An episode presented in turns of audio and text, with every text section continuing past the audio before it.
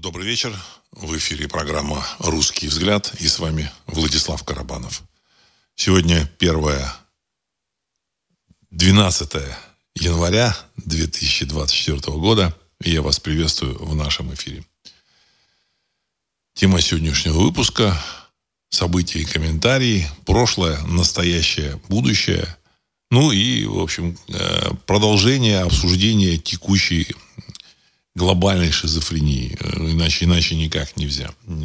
Никак не объяснить, никак не, не дать комментарий тому, что происходит так сказать, с точки зрения здравого смысла. Ну, начну с ваших вопросов, потому что тем очень много. Я поэтому буду ориентироваться на ваши э, вопросы в чате на сайте ari.ru. Сразу предварительно скажу, что последний выпуск с Ллойдом Остином, он э, вызвал определенный интерес. Значит, публика стала интересоваться, в интернете появилась информация, ну, из, которого, из которой, я думаю, что можно сделать определенные выводы о смерти э, Ллойда Остина. Дай бог, чтобы это было не так, это не мое утверждение, все, что я говорю, это э, просто мысли, которыми я делюсь со своими слушателями.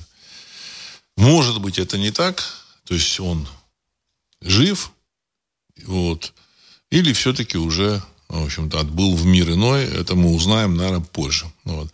Причем узнаем, естественно, не из американских официальных источников, мы узнаем об этом из неофициальных источников, а потом будет как-то косвенное подтверждение, потому что гибель министра обороны Соединенных Штатов Америки где-то на территории третьей страны, потому что периферия, территория 404, даже там город там Харьков или Киев или Винница, это, в общем-то, так сказать, это территория вот этой третьей страны.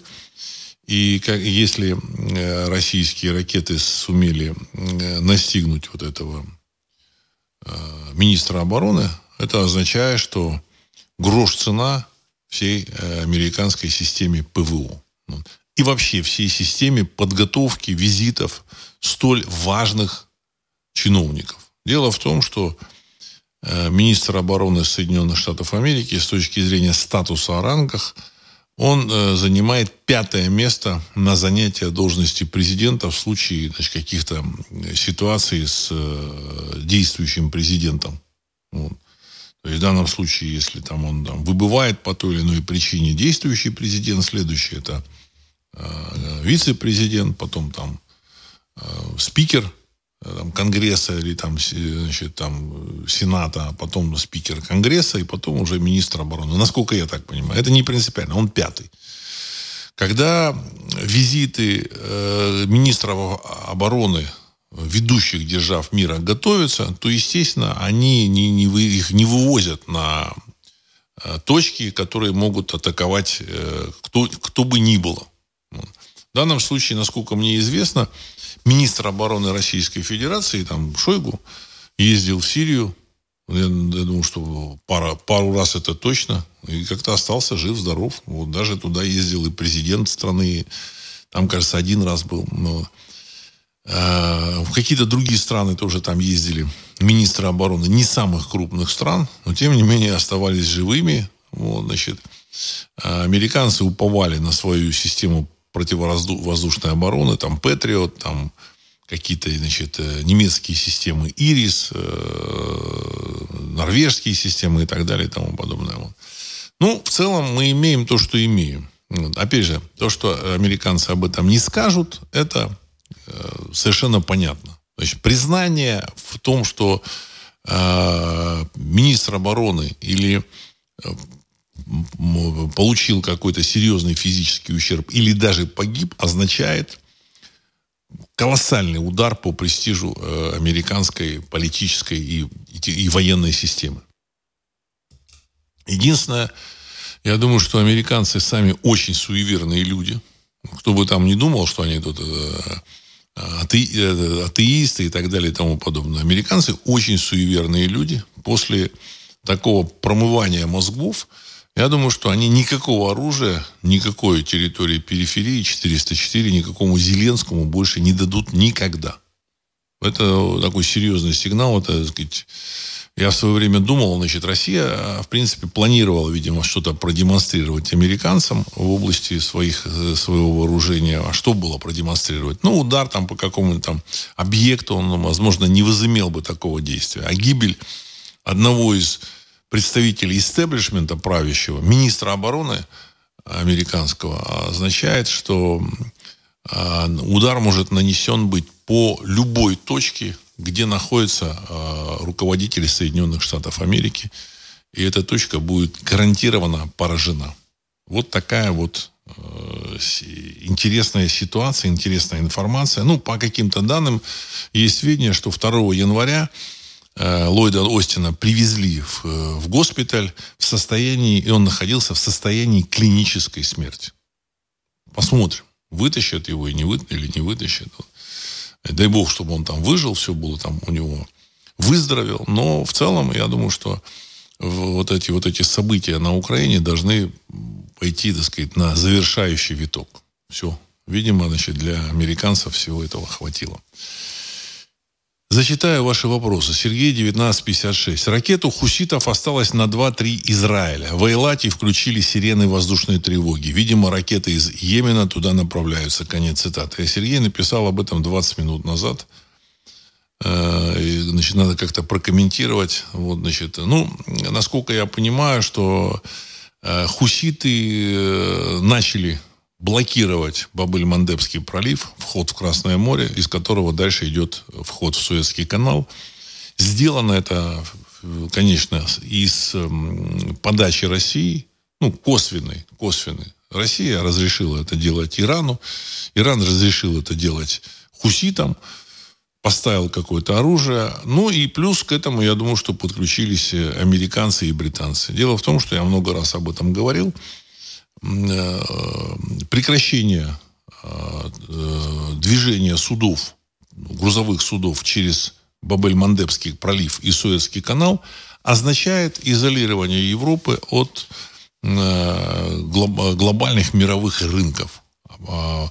Эм, движение вокруг Африки, через мыс Доброй Надежды, через вокруг, вокруг Южной Африки и там в Европу, удлиняет маршруты там из, того же, из той же Индии, из, той же Китая, из того же Китая, ну, примерно на 10-15 дней. Значит, соответственно, ухудшается логистика. Ухудшается логистика для Северной Европы, потому что они идут через Бабель-Мандебский пролив, там через Средиземное море и туда, в, в Голландию. Вот. Ухудшается Особенно логистика э, на юг Франции, в Марсель, э, в Италию, ну и в Грецию. Значит, вот. Соответственно, цены на все там будут расти, а бизнес, он считает деньги, поэтому бизнес, он будет выводить свою промышленность из Европы. Вот. На днях закрылся э, основной производственный модуль фирмы Tesla, которые производят автомобили на электротяге который производил э, свои автомобили в Германии. Вот. Он, значит, производил для Европы. Маск сказал, что все, завод закрывается. Когда кто-то там пытается со мной спорить, там, ну, бывает, там люди пишут и говорят, ну, да вот экономика, тут она выдержит, все она выдержит, значит, если, да, или там, если, если бы американцы захотели бы, они там пальцем бы щелкнули, дали бы указания, и все бы закрыли свои заводы и перенесли. Нет, это все так не работает посылать людей, значит, и, и впаривать этим бизнесменам, что они должны делать, там, что они там открывать должны или закрывать, они не, не, не могут в силу того, что там какие-то существуют определенные да, политесы, вот, и не будут этого делать, потому что очень длинные переговоры со всеми этими бизнесменами, они там денег могут попросить, еще что-то там, все что угодно. Ну, вот. а, нужно создать для этого условия, чтобы они сами свалили из той территории, из которой их хотят выдавить. В общем-то, это и происходит сейчас. BMW уходит, Volkswagen, возможно, тоже, в общем-то, так сказать, будет уходить э, в США. Готовятся они э, это делать не очень громко, не очень выпячивают это, но процесс все-таки, я думаю, что пойдет. Нет газа, нет нефти, нет комплектующих. Ну, Тесла закрыл именно свое производство именно из-за проблем с комплектующими. Вот. В то же время в ту же самую в Северную Америку можно легко это все доставить. Ну, возможно, еще какие-то хабы будут. Американцы будут делать хабы. Ну, вот. В целом, процесс, э, который запущен в Европе, он уже, он уже, он уже, он уже работает. То есть раньше, еще несколько лет назад, они хотели запустить, потом они его запустили, и сейчас он уже работает в полный рост, этот процесс переноса производственных мощностей э, в другие страны. Хорошо это или плохо, я вообще не берусь э, судить, высказывать свою, свою точку зрения. Я думаю, что для европейцев это плохо. Для там, кого-то другого, возможно, хорошо. Но в любом случае, это мы имеем дело с фактами. А эти факты, они, так сказать, неумолимы. Факты, как говорится, упрямая вещь. Геннадий Сунак приехал на 404 с соглашением о помощи на 10 лет. Конец цитаты. Ну, во-первых, уважаемый Геннадий, он, значит, там, меня там э, ну, как-то тут задал вопрос, но а теперь могут и Сунака ведь так же, как и этого Ллойда Остина, значит, мочкануть. Вот. Я думаю, что Сунак все-таки значит, э, персонаж, он попроще. Попроще. И, вот. и поэтому он никому абсолютно не нужен. Все эти соглашения на 10 лет, это все Филькина грамота. Абсолютная Филькина грамота. Поддержать э, боевой дух, ну, в кавычках я беру слово, боевой дух вот этих, так сказать, борцов за Э, сохранения суверенитета вот этой территории 404. Вот. Ну, дадут там, не знаю, там, э, там 100-200 миллионов, там какое-то количество БП беспилотников, которые там якобы будут собирать в, в Англии. Ну, сыграет это какую-то роль в этой войне? Я думаю, что не сыграет. Значит, увеличивать производство снарядов они тоже не будут. В то же время Россия Э, обновила свое производство, созданное еще после войны, Второй мировой, э, и значит, улучшила то, что осталось от Советского Союза. Теперь она клепает эти снаряды, выпускает э, орудия. Вот, значит, выпустили недавно такое, такую систему коалиция СВ. Это гаубица 152-миллиметровая, которая значит, с специальными снарядами, там, сказать, э, там, с какими-то там реактивными там, сказать, долетами. Вот. Она может стрелять, эта коалиция, на 80 километров. Она управляется э, спутниками ГЛОНАСС. То есть наносит стопроцентный гарантированный удар по точке, так сказать, которую нужно разбомбить. Вот. Значит, более того, эта коалиция на, настроена на подавление артиллерийских установок противника. То есть в данном случае, если система э, видит или слышит, там, у нее там радары существуют, все это существует, э, вылет, стрельбу с какой-то точки – а, тут же эта коалиция, так сказать, в течение там, минуты или полутора минут значит, наносит э, удар э, по, по точке обстрела. И все. С первого, с первого выстрела э, снаряд, высокоточный снаряд долетает до цели. Пристрелочных выстрелов не нужно. То есть раньше как бы были там пристрелочный выстрел, ого, значит, ага, так сказать, там 200 метров там вправо улетело. Ну, нужно, что такое пристрелочный выстрел? выстрел? Ну, это, это ветер, температура, влажность, все играет на э, точность снаряда. Теперь этого пристрелочного выстрела не нужно. Значит, снаряд летит при помощи определенных рулей, регулируемых, которые регулируются, так сказать, внутри там, мозгами, э, интеллектом компьютерным в снаряде и нацеливается на точку э, спутником ГЛОНАСС. Точкой, которую дают спутник ГЛОНАСС. Все. Или координаты дает спутник ГЛОНАСС, а точку, я думаю, что там другой спутник вычисляет. Все. В принципе, перспектив никаких. Более того, значит, Лукашенко э, заявил, вот буквально сегодня он сказал, что 2024 год будет, год будет годом великих больших потрясений. Что он имел в виду, остается только вот, знаете, догадываться мне, так сказать, только гадать. Но я так полагаю, что вот, вот я читаю прям вот в в ленте.ру. Лукашенко предрек грандиознейшие события во всем мире. Мир находится накануне грандиознейших событий, в результате которых может вспыхнуть вся планета. Об этом заявил президент Беларуси Александр Лукашенко. Его слова передает телеграм-канал «Пул первого». Мы сегодня в такой сложной ситуации, что это подобно тонкому э, тому льду, что мы идем по тонкому льду. Тому, а это подобно тому, что мы идем по, там, по тонкому льду. То есть э, информация, которую говорит Лукашенко, означает, что он знает не немножко, а намножко больше, чем мы с вами. И, в принципе, на, как, на каких-то так сказать, глобальных уровнях э, группа стран готовит что-то, какой-то какой сюрприз для мировой, так сказать, экономики, для мировой группы стран, стран семерки. Для кого это все готовят? Ну, понятно, для стран семерки и стран-союзников Соединенных Штатов Америки, ну, вот, хотя там как бы союзники такие опосред... опосредованные, потому что из союзников так не выжимают, как делают они. Значит, да, прям выдавливают оттуда э, производственные мощности, как вот из Германии они делают. Но это, тем не менее, полстран, и эти пол, этот полстран будет э, ему будет нанесен какой-то существенный такой, в общем-то, удар.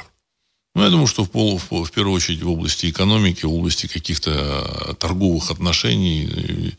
Мы, мы можем предполагать, там мы уже много знаем с вами. Вот. Посмотрим. Значит, э, дай бог, чтобы э, как можно меньше пострадали люди, потому что я еще раз напомню, никаких э, проблем, трений, сложностей у России там, или там у этих Саудовской Аравии или, или там арабских этих эмиратов с этими так сказать, гражданами там, Германии, Франции, Англии, США нет и, и не может быть. Ну, потому что, так сказать, эти араб, арабы живут своей жизнью, немцы живут своей жизнью. В общем, так сказать, если бы не глобальные вот эти кукловоды, которые замутили нынешние события, я думаю, что все так и продолжалось бы. Ну, они замутили, потому что уже все, так сказать, Э, конец доллара, так сказать, он, он, он уже на горизонте, он уже виден. Вот, и поэтому так сказать, все это происходит в, в вынужденной обстановке. Все игроки вынуждены это, это делать. Те же самые американцы вынуждены это делать. Потому что если европейская экономика не переберется в США, ну, у них там начнет, так сказать, возможно, что-то сыпаться. Вот. Ну, опять же, это, опять же, так сказать, простые американцы, насколько вот я знаю, они очень много работают. Это люди, которые создали э, реальную серьезную экономику. В этой экономике, вот я там приводил как-то пример, там нью-йоркские как бы эти э, сотрудники какой-то там сети там обслуживающие, там, то ли, то ли там генераторы, то ли еще что-то какие-то, так сказать, там, работают там 6 или 7, 6 дней в неделю по 12 часов ну, ну, в принципе, там работают много, они умеют работать. И их вообще упрекнуть на, нас не в чем. Но, тем не менее, деньги потрачены, деньги потрачены, так сказать, э, публикой, захватившей власти, я думаю, что еще во времена Клинтонов. Когда Клинтоны пришли, их туда, так сказать, затолкнули товарищи, и все, и начали, так сказать, в ситуации, когда нет конкурентов, Советского Союза нет, в общем-то, и вот эти Клинтоны уже решали свои э, вопросы личные, личные вопросы там каких-то, какого-то окружения, и, и начали выстроить, выстраивать эту систему. Из демократов, республиканцев сложилась такая верхушечка, которая начала очень активно пилить деньги. Э, пиление денег это оказалось не только российской, советской болезнью, это, в общем, так сказать, э, приобрело наибольший размах, насколько вот мы сейчас видим как раз в Америке – ну, опиление денег, оно сказать, э, закончилось. Что закончились э, деньги, которые можно изъять из банковских счетов. Вот я тут на днях видел э, данные по банковским вот этим, ну, не счетам, а банковским активам американских банков. Вот. И там обвал такой колоссальный. Колоссальный обвал. То есть они не покрывают свои вот эти убытки. То есть у них колоссальные убытки, потому что там они трежерис взяли по какой-то цене. Ну, в целом, все понятно, что все держится на соплях. Ну. И опять, даже и банки не виноваты. Банки тоже не виноваты. Потому что у них там выдавили эти деньги, забрали, там, оставили там э, другие расписки. Что такое американский доллар? Это расписка. Но вместо, но, но эту, на, на эту расписку, ну, можно пойти и тоже купить там все, что угодно на этот доллар. То есть, эта расписка более такая ходовая. Можно там и, и там, виски купить, и машину купить, и квартиру, и все, что угодно. А трежерис американский, это уже, так сказать, расписка другого уровня, выпускаемая американским правительством. И на, на эти трежерис ты ничего не купишь. Тебе нужно трежерис, ты можешь только забрать, поменять их на доллары. Ну, они столько наменяли, что, в принципе, никто уже, так сказать, не хочет менять и, видимо, нечего менять. Из банка все выгребли. 60% или там даже больше активов в банке значит, э, то, что там лежит внутри банка на, на этих счетах, это вот как раз трежерис, которые, в принципе, так сказать, сегодня-завтра не будут стоить ничего.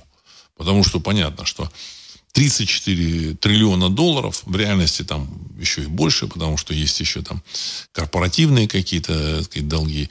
34 триллиона долларов никто никогда не вернет. От слова совсем. Каждый год добавляется 4 триллиона значит, долгов американского правительства. И, в общем, так сказать, тема может вот-вот закры- закрыться. Вот. Э, ну, еще раз, я просто повторяю часто, потому что ну, я как-то в свое время общался с такими толковыми психологами, вот еще в Петербурге. Они говорили, для того, чтобы человек, в общем, понял, о чем идет речь, нужно э, понял какой-то вот какой-то механизм и важную ситуацию, ну, нужно, чтобы он это ус, услышал не менее семи раз. Поэтому я, я так сказать, иногда там повторяю. Так вот, с американским долларом оно произойдет э, то, то что эти, э, запущено было еще там лет 30, может быть, даже 40 лет назад. Но вот сейчас мы подошли вот к, к часу к часу X. Э, меня, мне не хотелось бы, чтобы пострадали люди. Особенно те, кто там эти деньги откладывали там, сказать, из года в год. Верят в них. Им ничего не остается, кроме как верить. Так же, как вот, чтобы не получилось, там, знаете, вот сейчас э, на территории 404, там 11 миллионов пенсионеров, выяснилось, об этом заявил, заявил Зеленский, вот, он сказал, что э, на территории 404 11 миллионов пенсионеров. Ну, я думаю, что там плюс-минус. Я не знаю, там Донецкий, Луганский числятся, там их пенсионерами не числятся, не знаю. Ну, будем считать, что 10. И вот что, типа, если американцы не дадут денег или кто-то не даст деньги, эти пенсионеры умрут с голоду. Вот это тоже такая интересная информация была. Я читаю, не верю своим глазам. А представьте себе, так сказать, это немцам это, это... Что такое пенсионер? Человек, который работал всю жизнь, куда-то платил какие-то взносы, на эти взносы там покупалось там, значит, автобусы, строились заводы, фабрики, там, пристани, корабли, самолеты, там, экономика, там, хрен знает что, гостиницы, магазины, там, универмаги. И дальше он, выйдя на пенсию, он, значит, э, какое-то какое отчисление там небольшое, там смешные деньги, там они получают около 100 долларов э, на, на территории 404, вот эти пенсионеры. Он должен, в общем, получать как оплату за, за, за, за свои вложения. Вот. И теперь выясняется, что это, оказывается, должны давать какие-то немецкие люди, и французские, и американские. Иначе они умрут с голоду. А почему, так сказать, а почему там вместо, на, территории 404 этих денег нет? Оказывается, э, они должны вести войну. Я вот думаю, а может надо войну прекратить? Как-то вот мысль у меня такая, чтобы они выжили. Или, так сказать, война важнее, пусть они тоже, так сказать, там это, э, значит, с голоду там что-то у них произойдет, не дай бог. То есть логика за, за пределами здравого смысла. Потому что если денег не дадут вот эти западные страны, то эти пенсионеры умрут с голоду. Значит, тоже вот выступил этот э, Рон де Сантис, э, губернатор э, Флориды, и сказал, что а с какого хрена вообще, так сказать, американские налогоплательщики должны давать куда-то туда, так сказать, на, ну, на территорию 404 свои деньги. Зачем? Понимаете? Зачем они должны давать? Они, им это вообще не нужно. Они у себя тут вложили. Правда, у них тоже там будут проблемы в будущем. Ну. В общем, вот такая ситуация. Андрей Тушинов. Владислав, добрый вечер. Как вы считаете, если подтвердится ситуация с Остином, может ли это быть казус Белли? Конец цитаты. Нет, не может. Нет, не может. Даже если президент США там прокрадется, так сказать, э, куда-то туда, там, в этот Харьков, заедет в эту гостиницу, а сверху там шандарахнет российский кинжал, то, в общем-то, никак, никакого казуса были не, не может быть. Потому что зачем он туда поехал?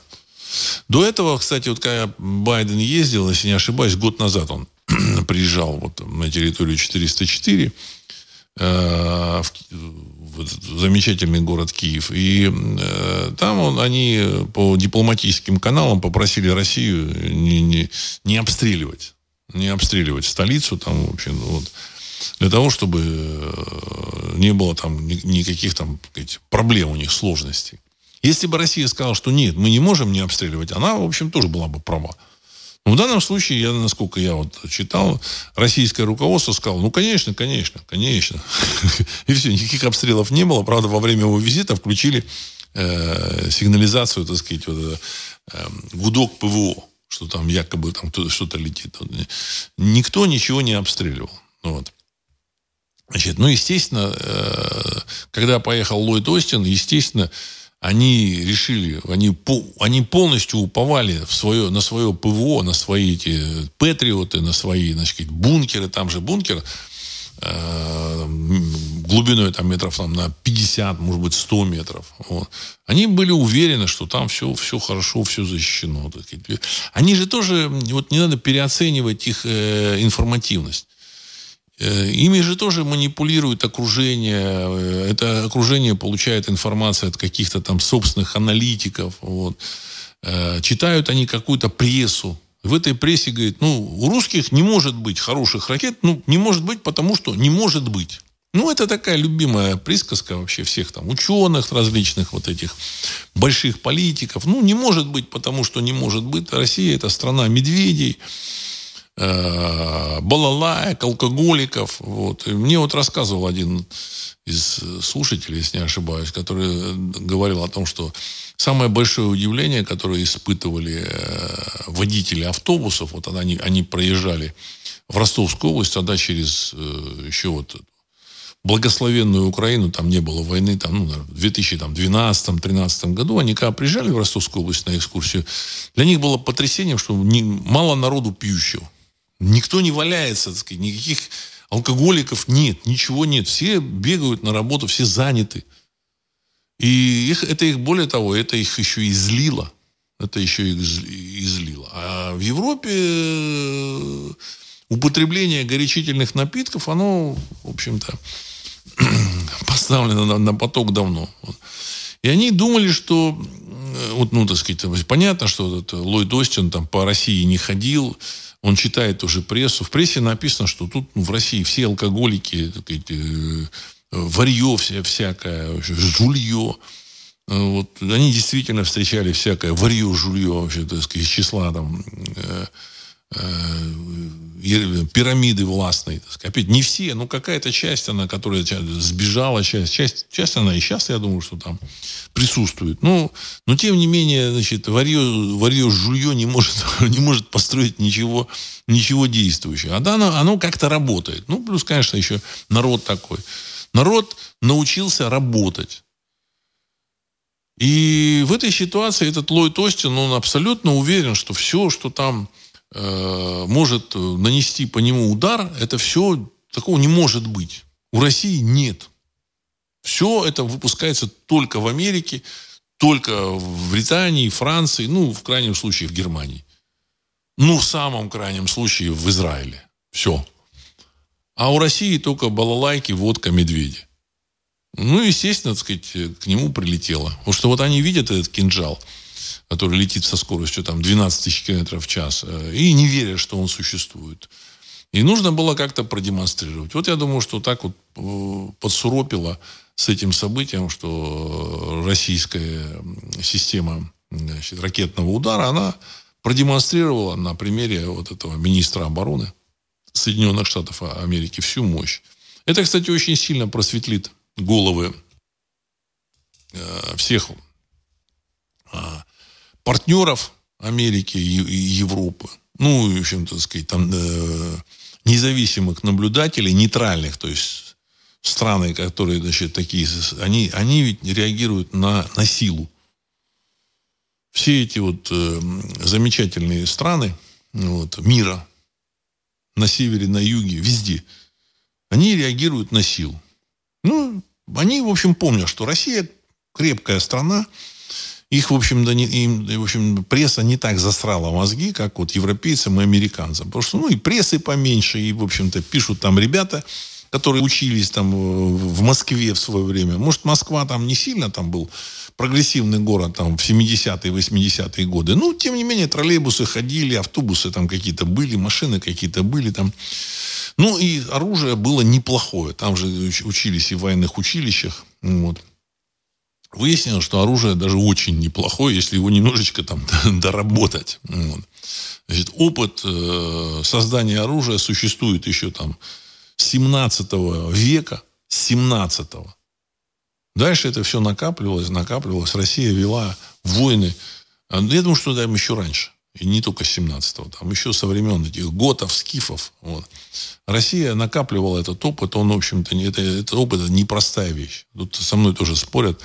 Публика пишет, ну, вы, вы говорите, что там от размера э, вот этого э, люка в БМП, в танке что-то зависит. Вот я знаю, там БМП, там маленький люк, еще что-то. Ну, как, в каком-то БМП может быть маленький люк, в каком-то БМП большой люк. Факт остается фактом. Это играет ключевую роль. Размер люка. Ключевую роль. Или там гусеница, которая не, не лопается на ходу. Тоже играет ключевую роль. И еще куча маленьких, мелких деталей, о которых не может даже додуматься э, проектировщик, создатель этого танка. Ни Леопарда, ни Абрамса тем более. А вот наш, который там сам повоевал, там еще получил там кучу ранений, там, может быть, он не, не, не э, конструктор этого танка, но он там работает в этом, на этом предприятии, он, значит, и, и тот же там, конструктор может его спросить. Эти конструктора выезжали на поле боя. То есть мелочь, но это важнейшая мелочь, которая влияет на создание оружия. А американцы все это как бы не учитывали. А вот эти всякие, значит, там небольшие страны учитывали. И теперь они поняли, что русская армия сильнее. Теперь все. Никаких сомнений ни у, ни у ОАЕ, ни у Саудовской Аравии, ни у Ирана, ни у Индии, ни у Китая нет. Так как, как бы, уничтожили министра обороны Соединенных Штатов Америки. Все, признаться об этом, в этом они не могут. Ну и сказать они тоже не могут, потому что это офигенный позор. То есть невероятный позор. Вот. Ну, компания у них закончится. Вот тут пишет там Геннадий, нехрен ездить где попало. Ну и это тоже. И это тоже. Но если бы он поехал там, я не знаю, в какую-нибудь там другую страну, вот, значит, и там противники там пытались бы нанести удар по министру обороны, скорее всего, было, были бы эти ракеты сбиты. А вот в России, в общем-то, они, и сбить эти ракеты нечем. так. РБ «Здравия» с территории периферии начали выводить работников зарубежья из сферы сервиса производства и добычи. Почти всех, кроме военной. И вопрос, когда британцы потеря... потеряют свои колонии, будет ли у них переформат? Спасибо. Конец цитаты. И британцы уже, так сказать. У них есть э, Британия, э, метрополия, есть Австралия. Это, в общем, так сказать, продолжение метрополии, э, продолжение Великобритании. То есть Британская империя, она, в общем-то, не совсем ушла в прошлое. Канада – это крупная страна с населением 40 миллионов. Австралия тоже примерно с населением 35-40 миллионов. То есть в целом э, численность э, населения Великобритании, она сопоставима с российским населением.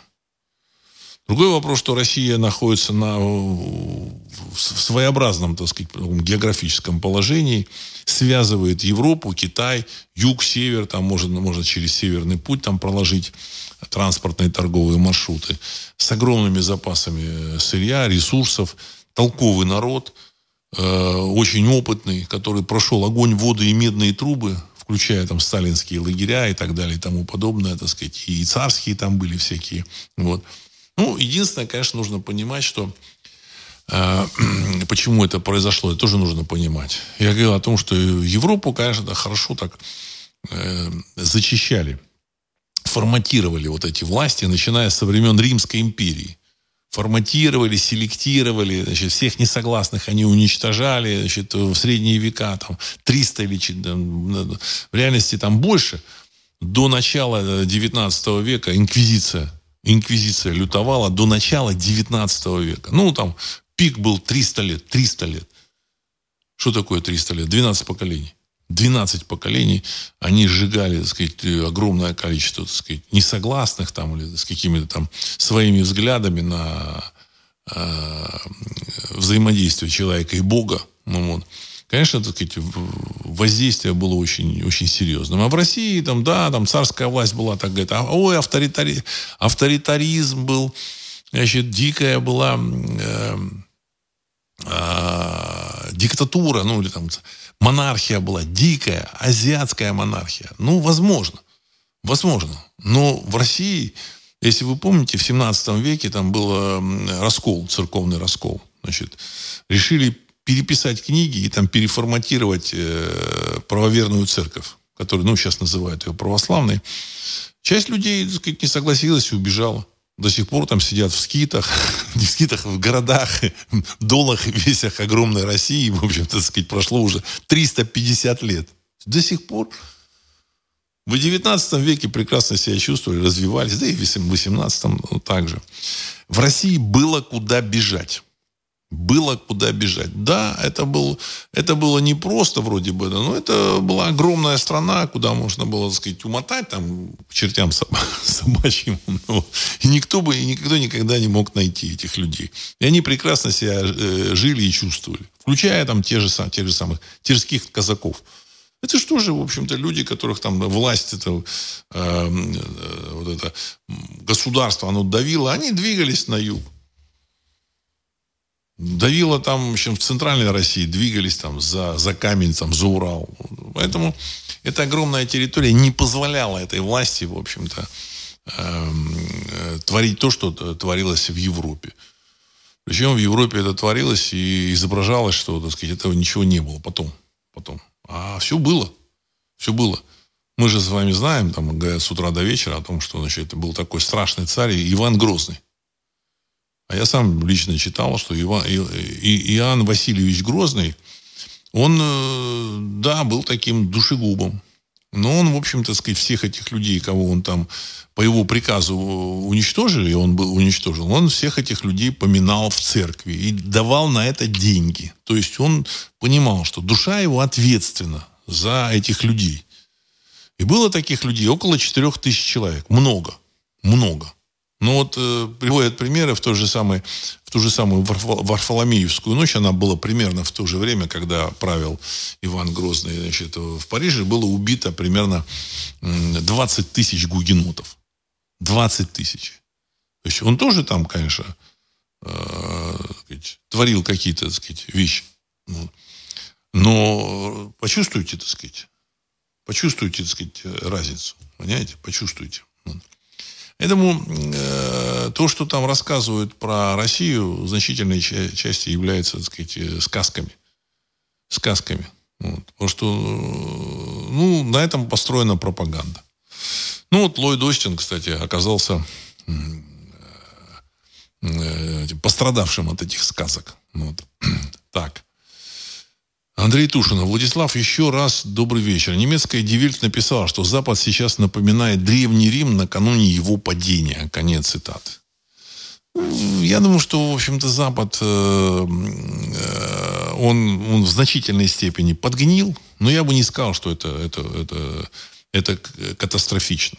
Вот. Я думаю, что как только давление на них прекратится, завоз вот этих значит, замечательных Э, аф африканцев, э, каких-то ближневосточных товарищей всяких, так сказать, там всяких южных товарищей, которых завозят немеренное количество. Вот как только это прекратится, им разрешат с этими людьми расстаться, я думаю, что они расстанутся в три секунды. Я, помните, я вам говорил примеры, что первыми это сделают немцы. Причем я не удивлюсь, если они отправят этих, в общем-то, мигрантов пешком, пешком обратно туда. Значит, они такие жесткие ребята. Вот.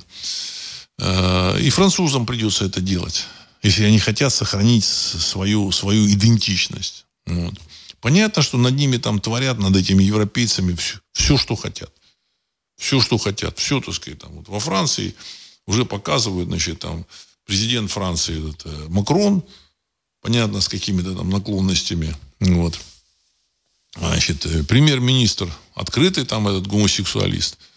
А, министр иностранных дел, его любовник бывший, вообще, так понимаете, так то есть ребята собирают свой между собойчик, в общем-то, а это население французское хлопает глазами, ничего сделать не может. Понятно, что ими там управляли, манипулировали с помощью прессы, пропаганды, не пустили эту Марин Ле Пен. Ну, а что они могли сделать, в общем-то, сказать, ну, милое, спокойное, там, европейское, французское население, улыб, улыбающееся, их при, приучили улыбаться, радостно принимать э, своих этих, так сказать, э, не знаю, там, конкурентов или там, партнеров, как они там называются, американцы, там, британцы, еще кто-то. Вот. И, в принципе, ставить над ними того, кого хотят. Они много чего пережили. Там эти короли солнца, там чудесные, это тоже, так сказать, не, не все там так просто было, не все так там гладко было. Ну, если почитать эту историю, там, ой-ой-ой, что называется, мама не горюй. И сейчас вот это вот эм, отношение к жизни, отношение к реальности, вот мы его видим в этой Франции. Ну и могут там разрешить немножко побузить. Но, в принципе, они все, так сказать, там сидят, так сказать, на, на жестком крючке, так сказать, там люди, которые управляют, они понимают, как их э, поставить под контроль. Там, мне э, среди слушателей есть люди, которые пишут, рассказывают там, ну, не так много, ну, рассказывают про, про свою жизнь. Я вам рассказывал, что, допустим, хочешь э, поставить забор с воротами, ты можешь э, получить кредит и купить там какой-то местный забор местного производителя за 12 тысяч евро с воротами. Если без кредита, это стоит там 4 или 4,5 тысячи евро. Ну, турецкого производителя. Ну, кредитов тебе не дадут никаких. Вот и все. А там сделано так, что никаких, никакой жизни без кредита просто невозможно. Все. Вот мне рассказывали там в той же самой э, Бельгии, кажется, в Бельгии, э, пристроить балкон – знаете, вот балкон там, ну, он как бы закрытый вроде этот балкон, значит, но если, чтобы его утеплить, чтобы он, чтобы оттуда не дуло вот в эту комнату, вот, э, поставить трубу, батарею там отопления на этот балкон, ну и утеплить там внутри, в общем-то, провести какие-то там эти минимальные мероприятия. Стоит 60 тысяч евро. Я как бы, как 60, что там может стоить 60 тысяч евро? Ну, на наши сегодняшние деньги это 6 миллионов рублей. Это было, мне человек рассказывал лет там 5 или 6 назад. Да, 60 тысяч евро. Потому что нужно получить разрешение на какой-то специальной конторы. Чтобы разрешение составить, нужно там проект составить, чтобы там фирма была подрядчик, чтобы у нее там тоже какие-то разрешения были. Значит, она должна там это сделать, то, все, пятое, десятое. Вот цена, 60 тысяч евро. Они тоже зажаты очень, так сказать, жестко. Все выглядит замечательно, красиво. Дорожки ровные, э, эти газоны там подстрижены. Все хорошо. Вот. Только, значит, в магазинах там еда, которую невозможно есть. Ну, есть люди, которые могут себе позволить еду, которая, которую можно есть. Но это, эта еда стоит безумных денег. Она продается, видимо, э, в каких-то тоже, может быть, не распределителях, как в этих в советское время, а партраспределителях, но тоже в каких-то, так сказать, структурах. Все я это видел, и я хочу сказать, там э, все, все очень-очень непросто. Конечно, какие-то люди там привыкли, вот, но тем не менее э, сложности есть.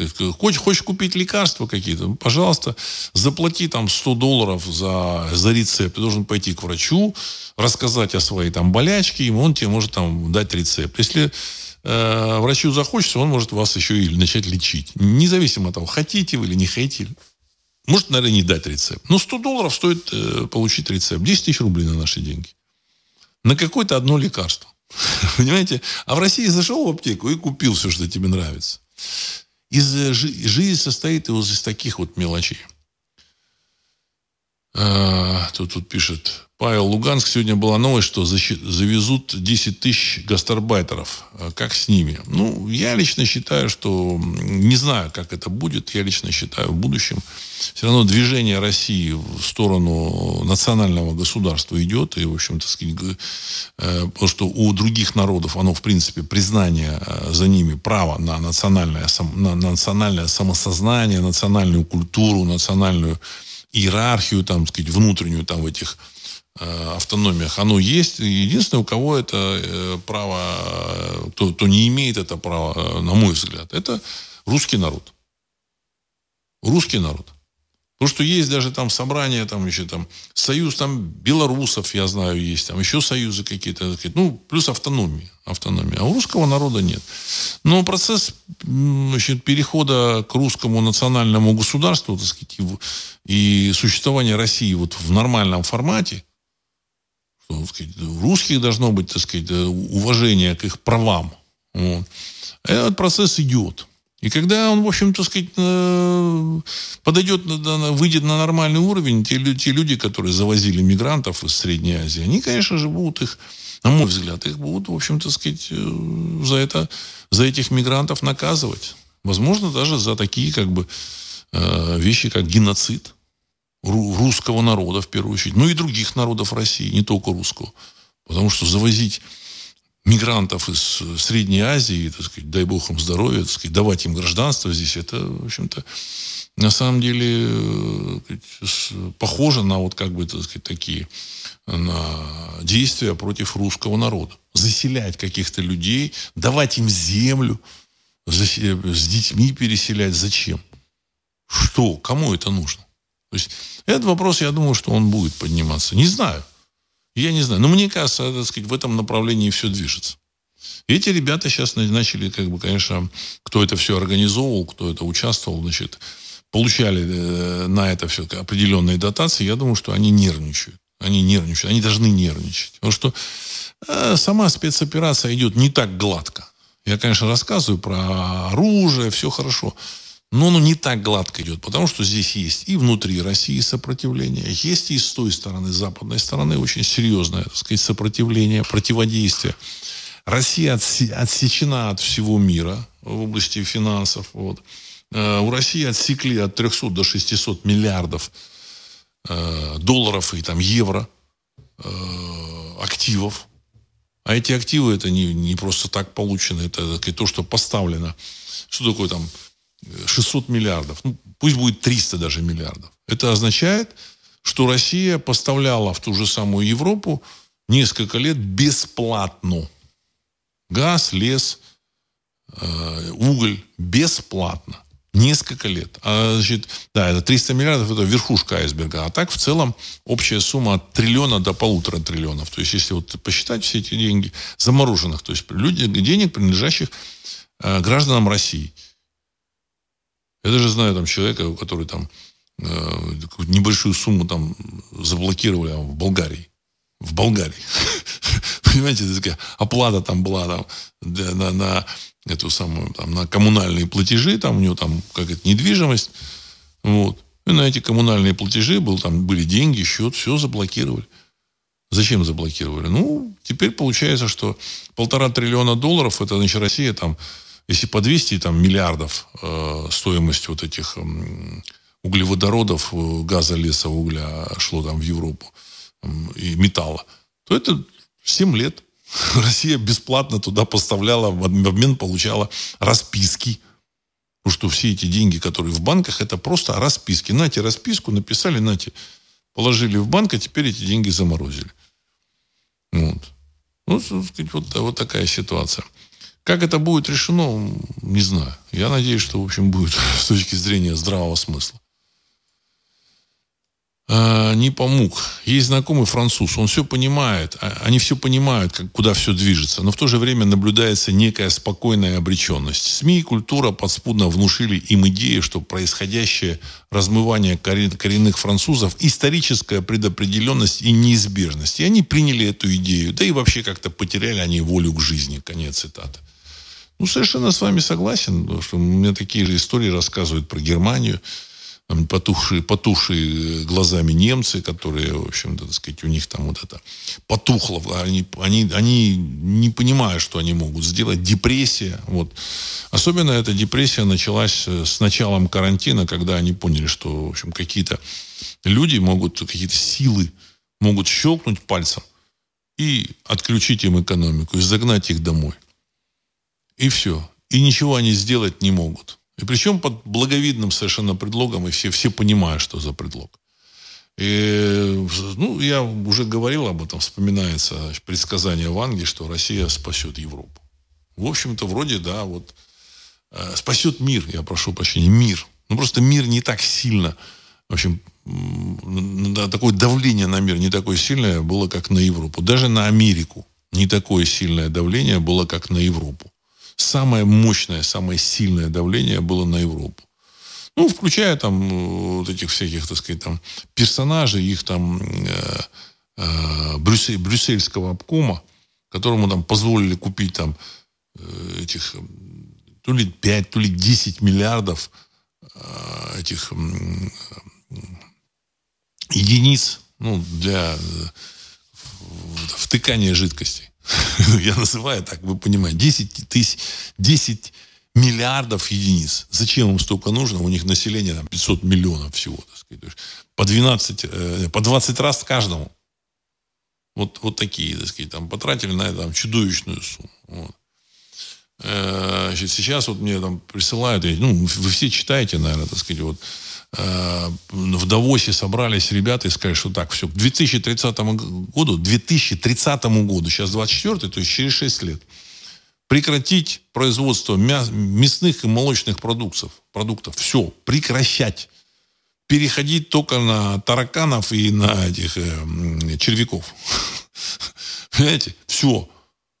Все. Ну, слава богу, вот мне написали, в России э, нет ни фирм, ни городов, которые под, в эту компанию включились. А там включилось 100, 100 крупнейших продовольственных корпораций. 100.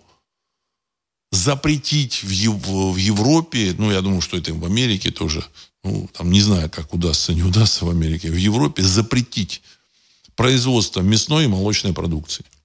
Кто, что это за силы? Что это за люди?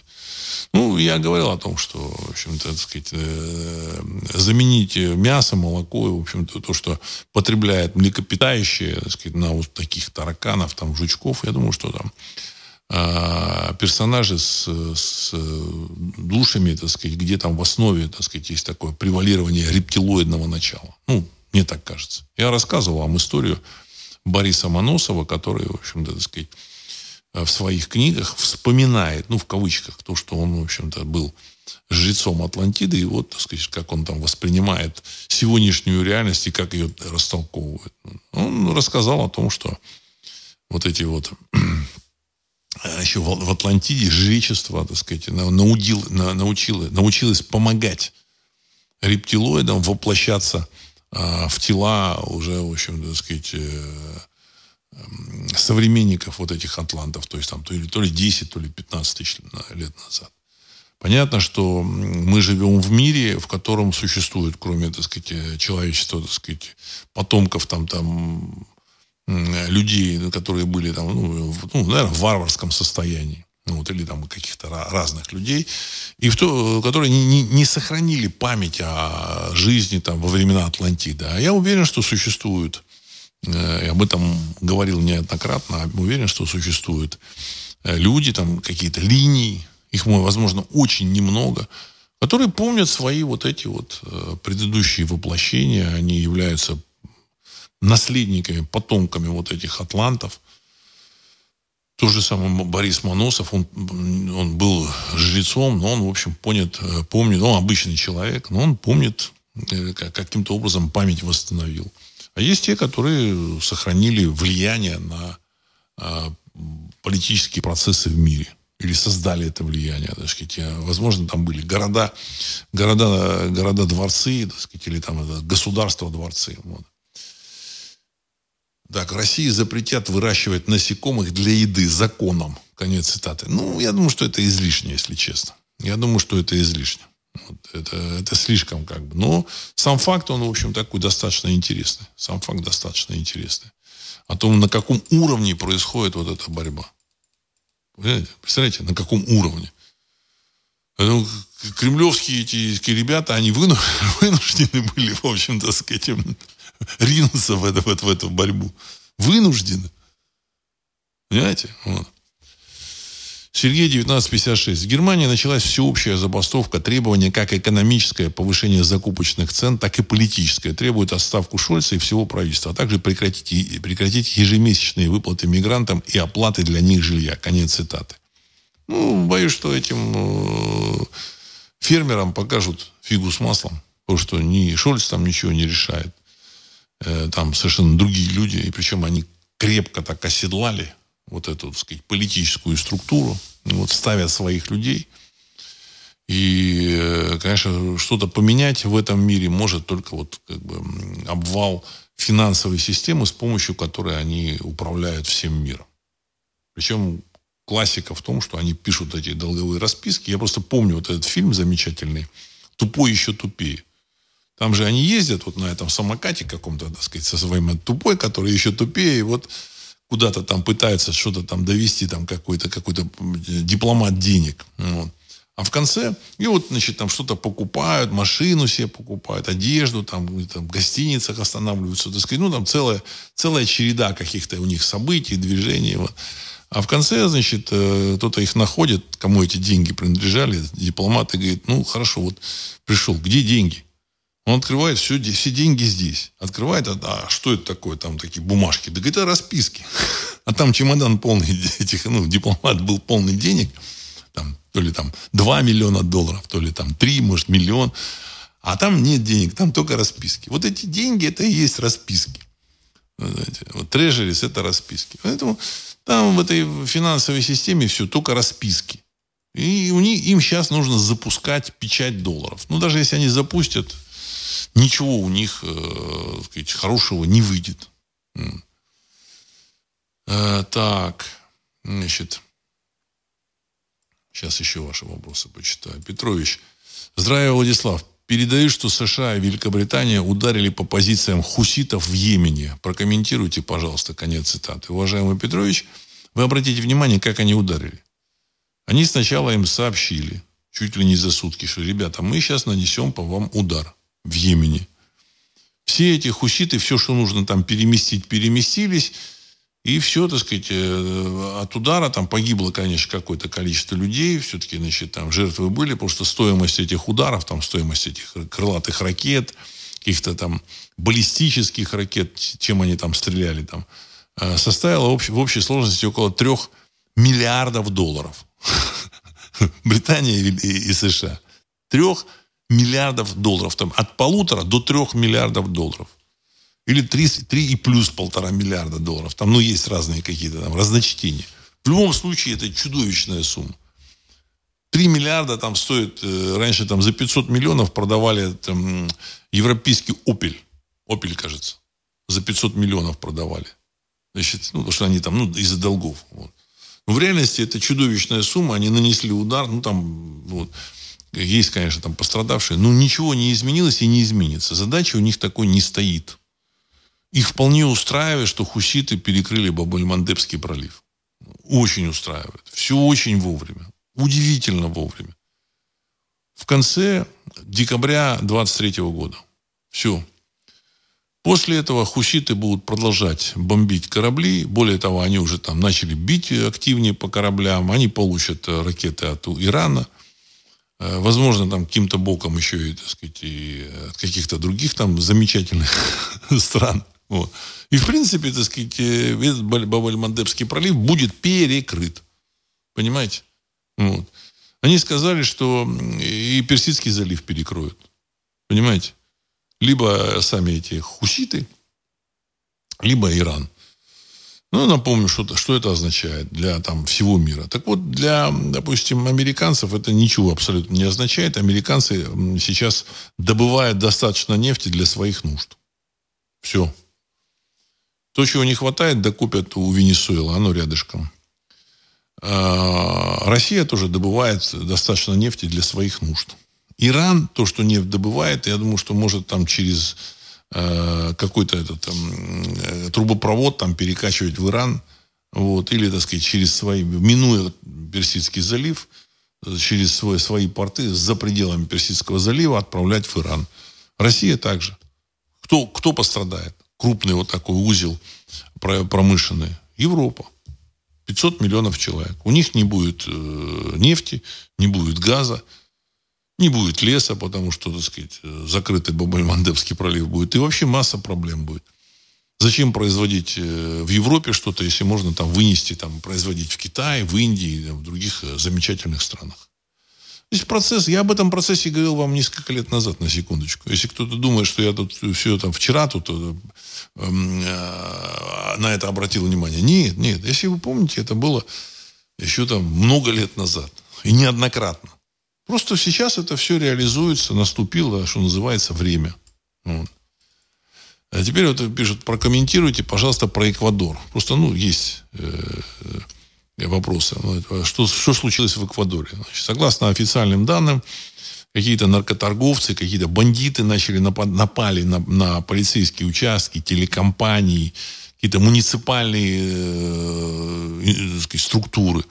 Захватили там, захватили, значит, там, этих полицейских, захватили там журналистов, вот, и там чего-то там они там выдвигают какие-то свои требования. Э, ну, из той информации, которая есть, э, складывается следующая картина. Американцы попросили у Эквадора продать бывшее, ну, не бывшее, а старое советское вооружение. Эквадорская армия вооружена э, советским оружием частично. Отдать это оружие, продать американцам.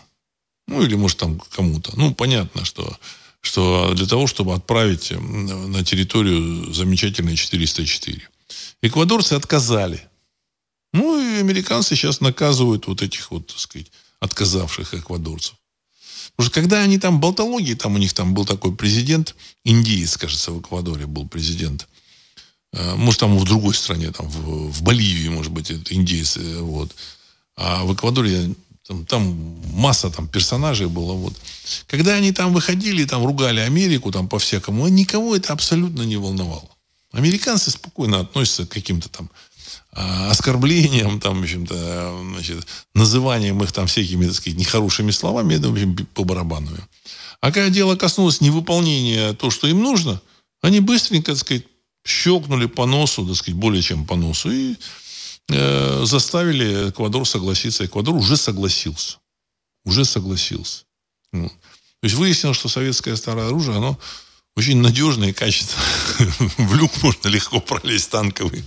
Снаряды там, так сказать, легче заряжать. Там пушки выдерживают не там тысячу, тысячу пятьсот снарядов, а больше, чем американские там и британские, и французские стволы. Все. Значит, нужно, нужно помочь э, завершить, ну, там, понимаете, не то, что там это решает там сам лично там Байден или там это, э, Остин Пауэлл решал, решал, или Кирби этот решал, или еще кто-то, или Салливан. Там какие-то мелкие персонажи в этой, так сказать, э, части Южной Америки. Там, видимо, весь мир у них там распределен на какие-то сегменты. Ну, он выполняет задания, которые ему дали, там, может, несколько месяцев назад. Вот. Но сам процесс, э, я думаю, что после того, как э, нанесли удары, в общем-то, э, я не знаю, так сказать, либо уничтожили, либо, в общем-то, ранили министра обороны, я думаю, что сам, сам процесс должен завершиться. Войны на территории 404. Никаких других выводов вот эти американцы сделать уже не могут. Потому что, так сказать, их политическая элита, она сразу просчитала, ага, там в свое время рассказывали, как это Нэнси Пелоси там вбегала там в, в кабинет там какого-то тоже э, госсекретаря по безо... госсекретаря, там кто-то другой был, не Блинкин. И говорил, что вы творите, что вы творите? Сейчас русские ударят по этому самому, по, по Конгрессу США и, в общем-то, так сказать, там своими ракетами, значит, их ее успокаивали. Сейчас я думаю, что у них истерика, в общем, побогаче, чем тогда было. Если это были фантазии или там пол, ну не фантазии, а представление вот этой Нэнси Пелоси, ну, в общем, пожилой женщины глубоко, то сейчас это все продемонстрировано в реальности. То есть до этого им, им сказали, что там то, что русские показывают, это все мультики. А тут мультики превратились уже в, в, в реальность. Э, нанесен удар по сказать, эффективный по одному из представителей истеблишмента. Все.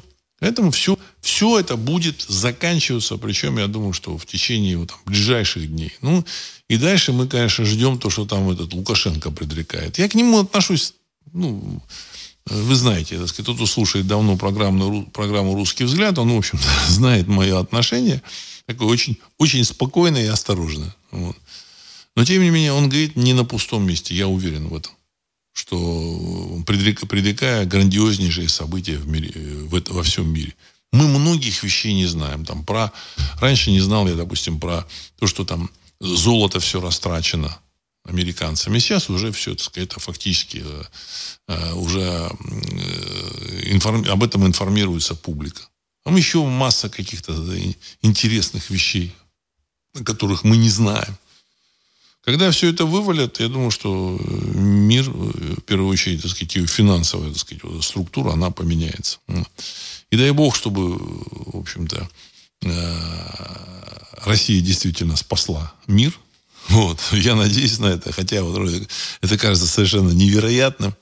Мы с определенным, так сказать, как бы, эм, с определенной критикой относились э, к российской, так сказать, иерархии политической, так сказать. Вот. А тем не менее, они вынуждены это делать. Вот. И сейчас это, это так. И весь мир будет меняться. И в мире начнется политика, и в России тоже начнется реальная и достаточно бурная политическая жизнь. Ну, никаких сомнений у меня в этом нет. Всем здоровья, это самое важное. Хорошего настроения. Все будет хорошо. И у русских, и у, у немецких, у американских, у британских, у французских. Я, в общем, желаю всем этим людям, и у арабских тоже. Э, желаю, всем этим людям хорошего настроения, ну, вот, чтобы, в общем, как можно меньше было пострадавших. Чтобы как можно меньше, так сказать, это все прошло мимо нас. И на этом я хочу завершить сегодняшний выпуск. С вами был Владислав Карабанов. Программа «Русский взгляд». Через несколько секунд композиция «Могучий прилив». Всего доброго.